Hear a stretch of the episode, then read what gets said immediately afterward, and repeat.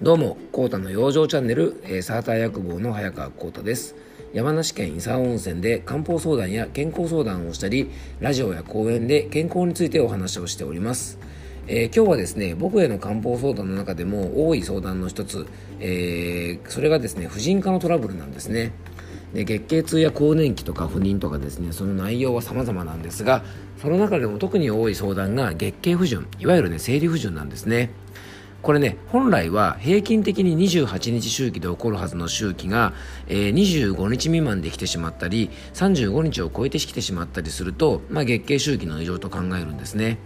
人間ですからもうこれねある程度のゼロはしょうがないです。そんなねもう毎月28日できっちりきっちり来る方っていうのは案外少ないです。えー、割と皆さんですね1日2日ずれたりすることはよくあるんですがあまりずれすぎるとですねこれは体のトラブルにつながってしまうのでちょっと注意が必要なんですね。で月経周期が乱れてしまうと生活のリズムもね崩れちゃうんですね。で安定した生理周期っていうのは良い排卵につながり良い排卵は妊活中の方だけではなくですね月経のある全ての女性にとって大切なことなんです。えー、そういったわけでですね今回は非常にお悩みが多い生理不順の原因とその養生法についてお話ししたいと思います。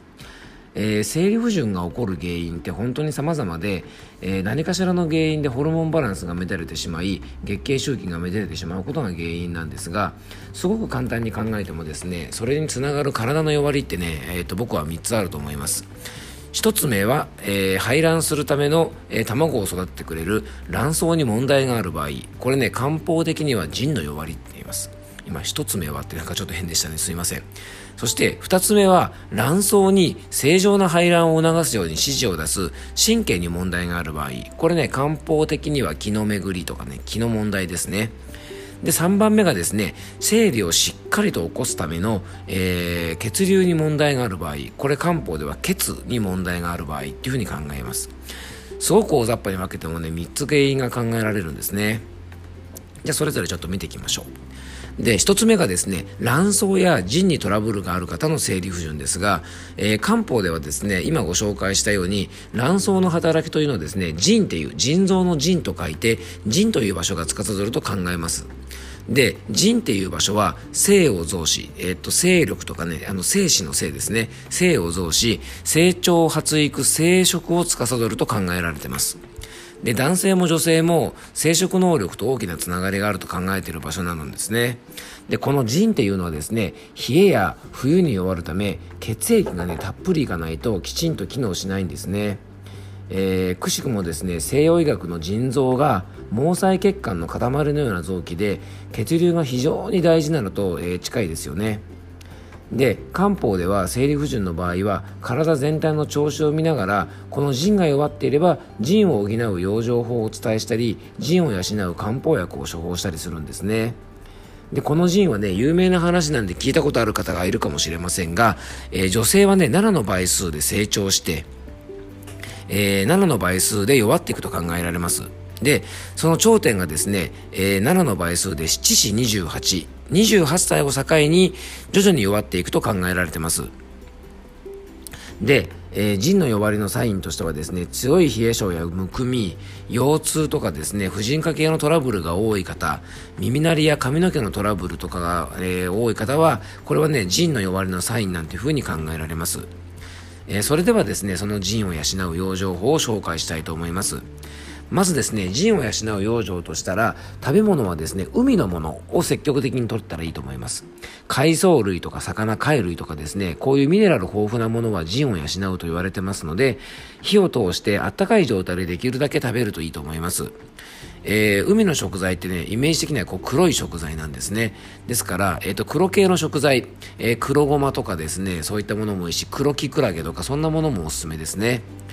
で、次はですね、食用場で言ったらですね、やっぱり温かい食事。先ほど冷えると良くないですよって話をしましたが、このね、温かい食事、もうね、養生といえば必ず出てくるんですが、腎にはかなり重要です。ね、あったかいものを食べると同時にぜひ冷たいものはちょっと控えてほしいと思います。そして次がですね、水分の過剰摂取に注意をしてほしい。腎はね、体の水はけを調節して、えー、五臓六腑ではね、膀胱とつながってるって考えられるんですね。ですから、体の余分な水分を出す働きもあったりするので、えー、今ですね、たまにあの水飲めブームなんて言ってね、水をたくさん飲むと健康になるなんていうことで、結構ガブガブ水を取ることを推奨する働動きもあるんですが、えー、これね、やっぱ人によりけりで、腎が弱い方で水がうまく吐けない方なんかは、体に余計な水分が溜まっちゃってですね、むくみとか冷えとかにつながるので、えー、できるだけですね、ちょっともともと冷え性とかむくみがある方は、ちょっと気をつけて、えー、ね、喉が渇いたら水分は少しずつ取るような感じで、えー、取りすぎにはですね、ぜひ注意してほしいと思います。えー、次の弱りはですね、卵巣に指示を出す神経、えー、気のトラブルがある方の生理不順ですね。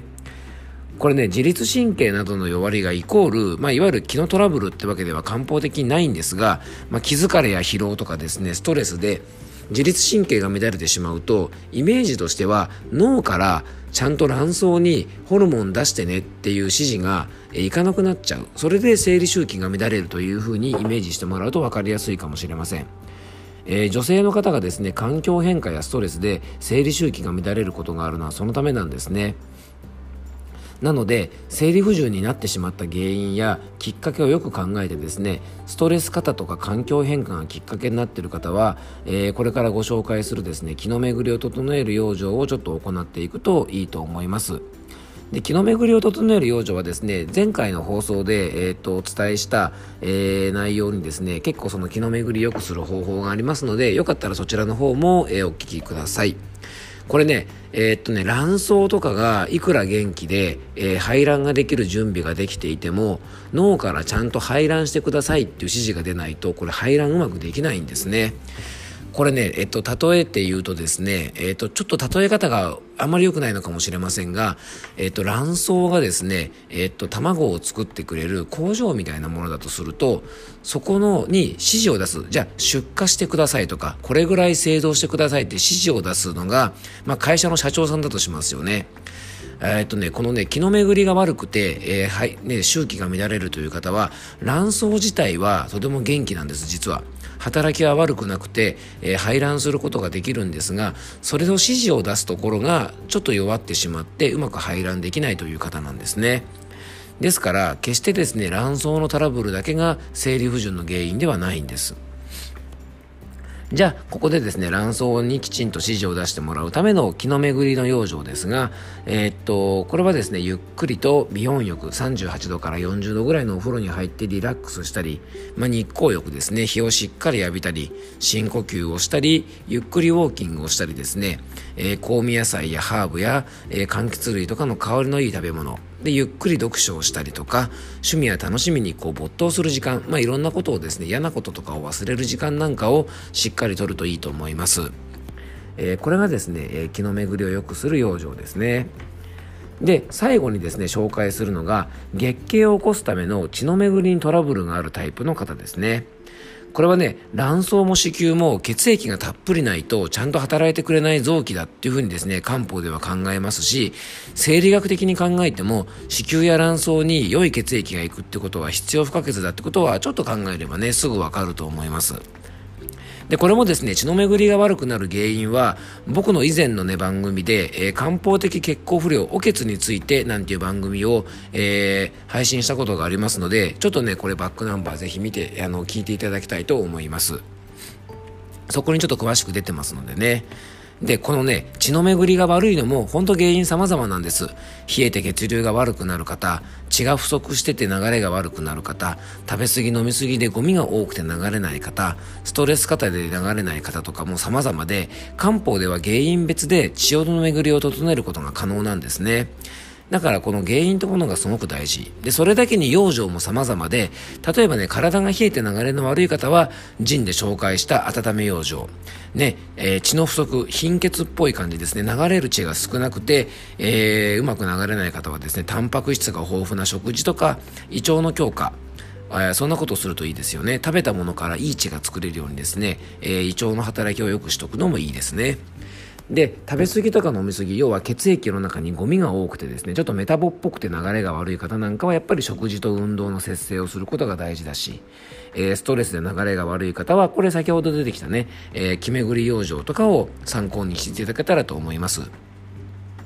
えー、体の調子全体を見回してみてもですねなんで私は血の巡りが悪いかなっていうことを、えー、生理不順以外の、ね、付随する症状と一緒に複合的に考えると、えー、生理不順になってしまっている原因がね少しずつわかると思います。ぜひですね、え、卵巣腎の働き、え、神経、ね、あの気の働きそして、え、血流血の働きとですね3つ大きな原因が考えられますのでぜひですね、えー、そんなね、体全体を見回しながら、えー、生理不順でお悩みの方はですね、何が原因なのかなってことをちょっと考えてほしいと思います。えー、今日はですね、生理不順についてお届けをしました。あの、月経不順って書かれている漢方薬ってたくさんあるんですが、やっぱりね、どのタイプなのかをしっかり見極めて選ぶことが大事。で、そんなの自分で選べないって方はですね、ぜひお近くの専門家に、えー、相談してみてください。えー、もしですね、お近くに専門家がいない方とかですね、僕と直接ご相談されたい方は、遠方の方でもですね、スカイプとかお電話、メールで相談可能なので、えー、ぜひですね、僕のお店のホームページ等からお問い合わせください。えー、今日も聞いていただいてありがとうございました。どうぞ素敵な一日をお過ごしください。